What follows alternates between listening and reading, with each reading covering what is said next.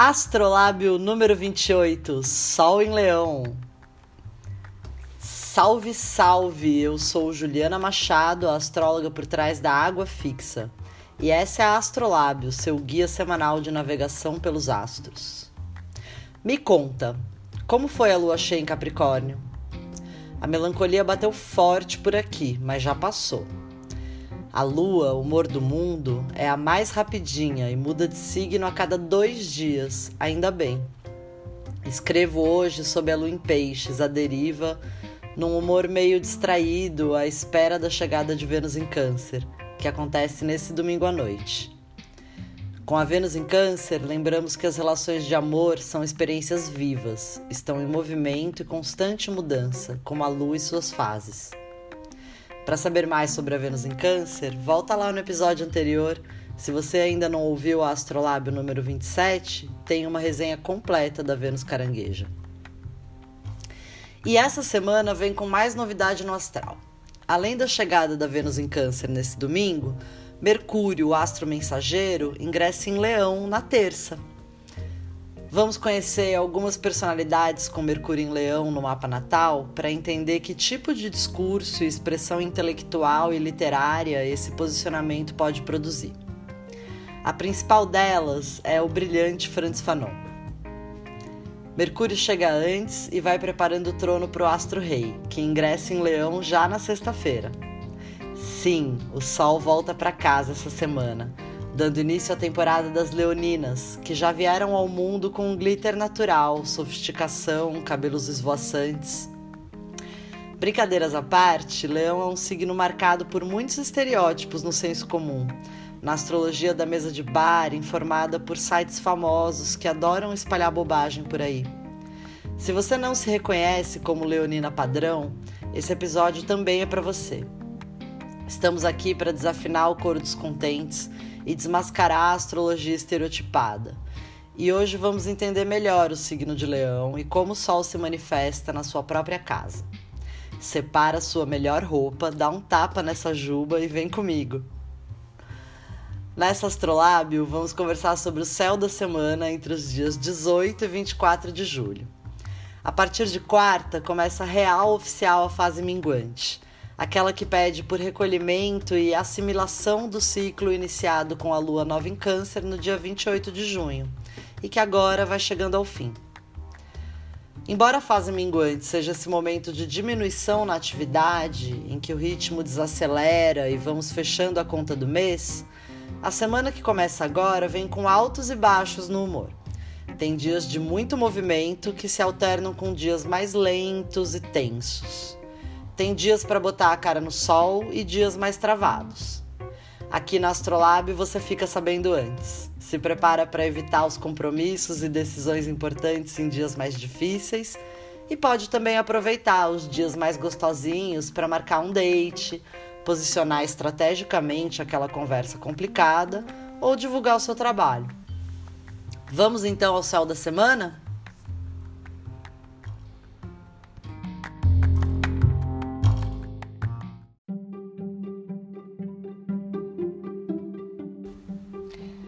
A segunda-feira é um dia agitado.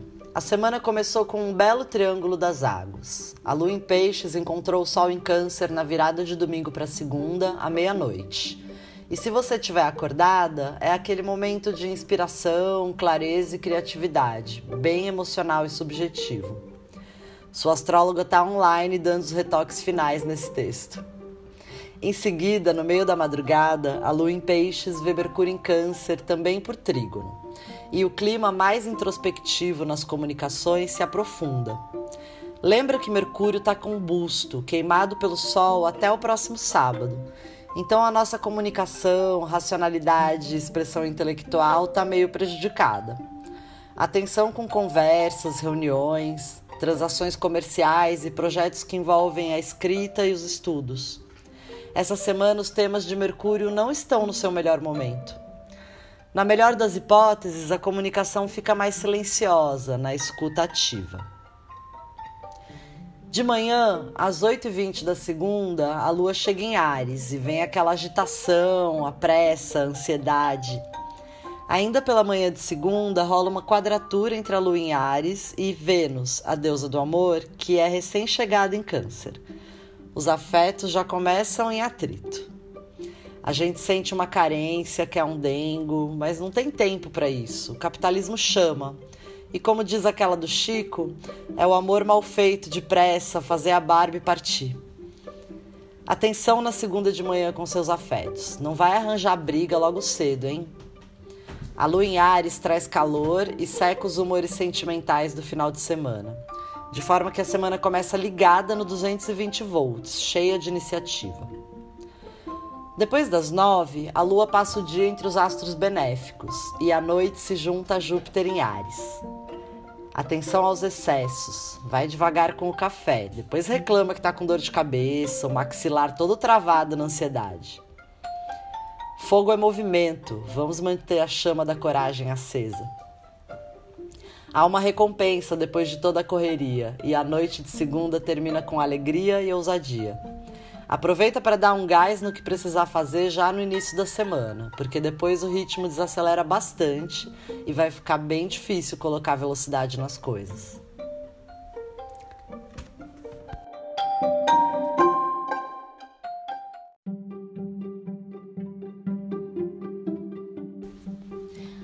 A terça é um dia meio parado.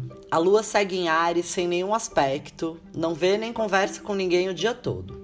Em dias assim, estamos à deriva, cada um na sua. Eu não recomendo grandes iniciativas, apenas siga o fluxo do que já estava em andamento. Por sua vez, Mercúrio entra em Leão, um signo regido pelo Sol, às 9h35 da manhã dessa terça. A resenha de Mercúrio em Leão tá no final desse episódio, logo depois do céu da semana. Então segura a peruca que a gente já chega lá.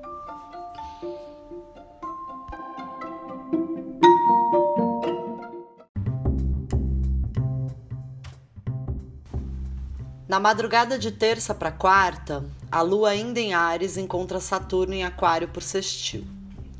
É um aspecto sutil, mas como em Ares a lua oferece queda ao Senhor do Tempo, tem aquele tom de quem diz sem tempo, irmão. Sensação que pode estar mais presente na noite de terça, logo antes desse aspecto se completar. Às 11h20 da manhã de quarta, a lua em Ares faz quadratura com o sol em Câncer, e aqui se inicia a fase minguante real oficial. Como disse no começo da conversa, essa fase minguante vem mais agitada que o comum. Ares e Câncer são dois signos móveis, e esse aspecto entre os luminares vem com mútua recepção. A lua exalta o sol e o sol recebe a lua na casa dela.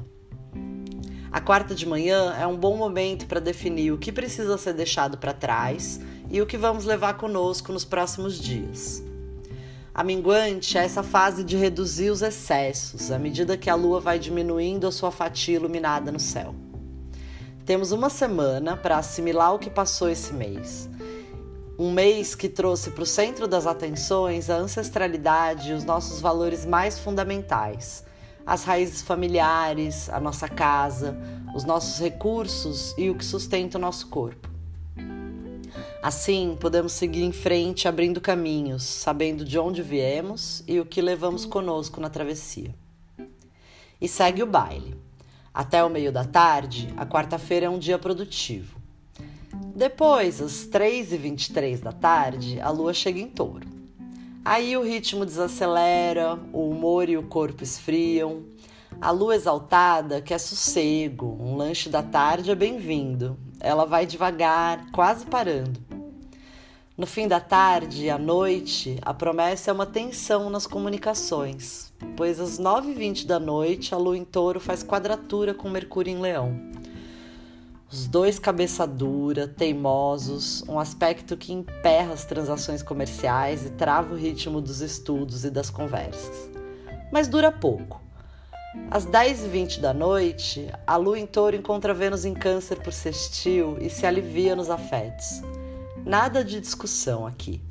Deu match, é mútua recepção, credo, que delícia. O que ela quer é fazer conchinha, carinho e conforto é fundamental.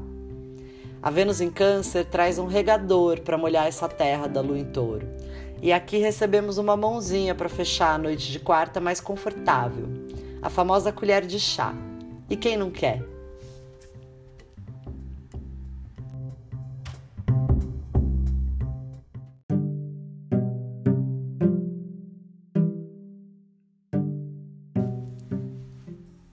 Na quinta, o único movimento é a conjunção entre Lua e Marte em touro, bem na hora do almoço, a uma da tarde. O nosso humor na quinta pode vir carregado de irritação, como quem vai aturando, aturando, resistindo e acumulando atenção até o limite. Mantenha o passo devagar e sempre, nada de se arriscar nesse momento. Vai fazendo a manutenção, economizando esforços Lembra que o corpo é minguante e já não tem energia para entrar em batalhas vãs. Fique atenta aos conflitos entre quinta e sexta, pois a lua estará, durante 24 horas, sitiada entre os astros maléficos. É aquele momento em que todo cuidado é pouco e não está favorável para lançar nada importante no mundo. Olhe para os dois lados antes de atravessar a rua e, se for fazer atividade física, não force a barra na sexta, também na hora do almoço, a Lua encontra Saturno por quadratura. Há um obstáculo, um limite, e não adianta bater cabeça, deixa quieto. Depois disso, o que passou, passou. O restante da sexta vai dissipando essa tensão e a gente pode seguir em frente, com calma. No fim da tarde de sexta, o sol chega em Leão. Mas antes dessa resenha, vamos ver como tá o humor do final de semana?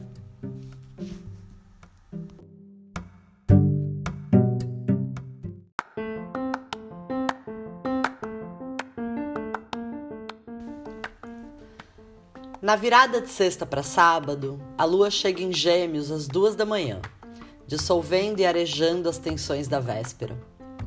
Gêmeos é signo mutável, inconstante, de movimento dinâmico, bem conversadeiro. Logo em seguida, ainda na madrugada, a lua vê o sol em leão por sextil e é como assoprar ar quente numa fogueira. Tem alegria, tem calor. No início era o verbo. O sábado vem movimentado e amanhece com os olhos do mundo bem abertos. Apesar de certo cansaço, é bom demais poder recomeçar, sabendo que o sol há de brilhar mais uma vez. Às 2h53 da tarde, Mercúrio, o astro mensageiro, faz um trígono com Júpiter, o grande benéfico. Ambos estão em signos de fogo, trazendo entusiasmo e conversas animadas. Se você precisar da orientação de um mestre ou de uma avaliação justa, o momento é favorável para receber ajuda. O sábado segue no ritmo caloroso do fogo alimentado pelo ar. A lua em Gêmeos forma aspectos harmônicos com Mercúrio e Júpiter à noite, o que favorece as conversas, os estudos, o movimento e a descontração. Sábado é o dia do rolê. Aproveita para dar uma volta e encontrar amigos. Já o domingo é aquele dia mais paradão, bem disperso, talvez uma ressaquinha ou só um momento de ócio. A lua em Gêmeos não faz aspectos com ninguém. A gente descansa e fica suave no domingo, porque semana que vem tem mais. Como você viu, essa semana tem altos e baixos, com momentos de ânimo e produtividade de segunda a quarta e dias mais irritadiços e travados, como a quinta e a sexta. Fique atenta com atenção, sobretudo entre quinta e sexta, que o fim de semana vem leve e suave. E agora que já vimos o humor da semana, vamos de resenha. Mercúrio e Sol ingressam em Leão essa semana. Um calor no coração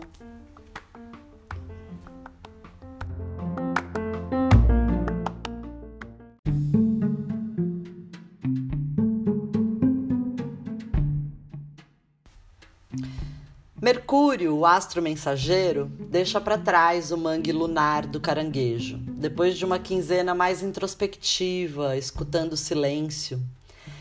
E então chega em Leão nessa terça-feira, às 9h35 da manhã. Leão é um signo fixo de fogo, quente e seco. A expressão intelectual simbolizada por Mercúrio se torna mais assertiva e afirmativa, muito convicta de suas verdades. Mercúrio em Leão fala mais alto, sua voz é um rugido que pode ser ouvido na floresta inteira. E como uma enorme fogueira de São João, não passará despercebido.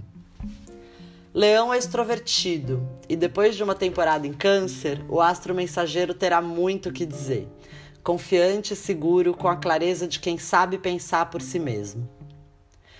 Por outro lado, como qualquer signo fixo, Mercúrio em Leão pode ser um tanto teimoso, cabeça dura, impondo sua verdade de forma direta ou até violenta, em alto e bom som. Mas calma, Leonina, o que eu digo aqui não é pessoal.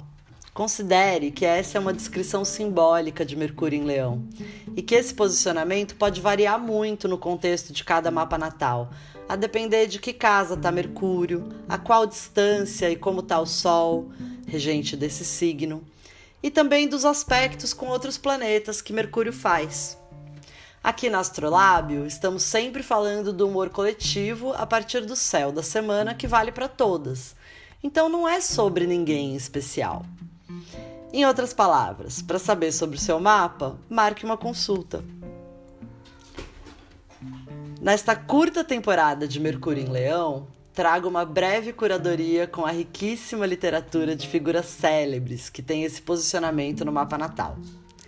Se quiser prosa, entre no jogo da Amarelinha, de Júlio Cortázar. Para conhecer a história contrapelo, nada melhor que os testemunhos de Primo Leve no livro A Trégua. Ambos têm Mercúrio em Leão no mapa natal. Por fim, mas não menos importante, uma sugestão para a galera de humanas.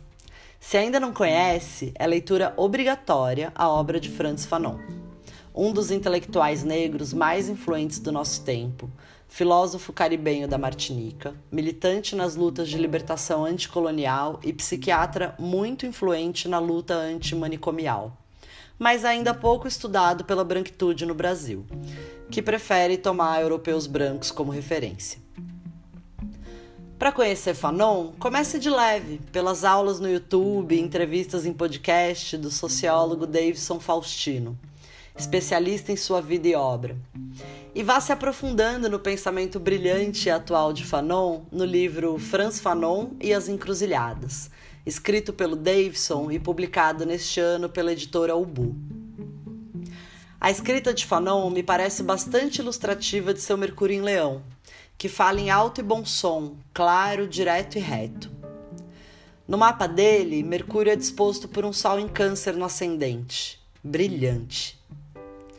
Para o pensador, em suas próprias palavras, o colonialismo não é uma máquina de pensar, não é um corpo dotado de razão. É a violência em estado de natureza. Fanon afirma que a descolonização é sempre um fenômeno violento. Para ele não há alternativa, e eu cito: O homem colonizado se liberta na e pela violência. Agora vejam só a altivez desse Mercúrio, de quem sabe manifesta o seu próprio valor. Diz Fanon. As repressões, longe de sufocarem as revoltas, estimulam o progresso da consciência nacional. Se, de fato, minha vida tem o mesmo valor que a do colono, seu olhar não me fulmina mais, sua voz não mais me petrifica, sua presença não me perturba mais. Na prática, sou eu quem o incomoda. Não só sua presença não me importuna mais, como já estou lhe preparando tantas emboscadas que logo ele não terá outra opção senão fugir. E para fechar com chave de ouro, um atributo solar de Mercúrio em Leão é a presença de espírito manifestada em sua escrita, de encher os olhos. O homem colonizado que escreve para seu povo deve, quando utiliza o passado, fazê-lo com o propósito de abrir o futuro, convidar a ação, fundar a esperança. O astro mensageiro está na correria e fica em Leão apenas até o dia 3 de agosto. Agora que a expressão brilhante de Mercúrio em Leão está no centro da roda, vamos seguir com o Sol em Leão.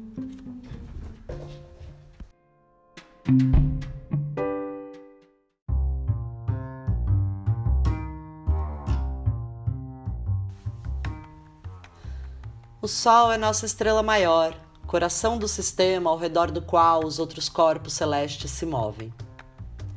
Na astrologia, o Sol está também no centro das esferas.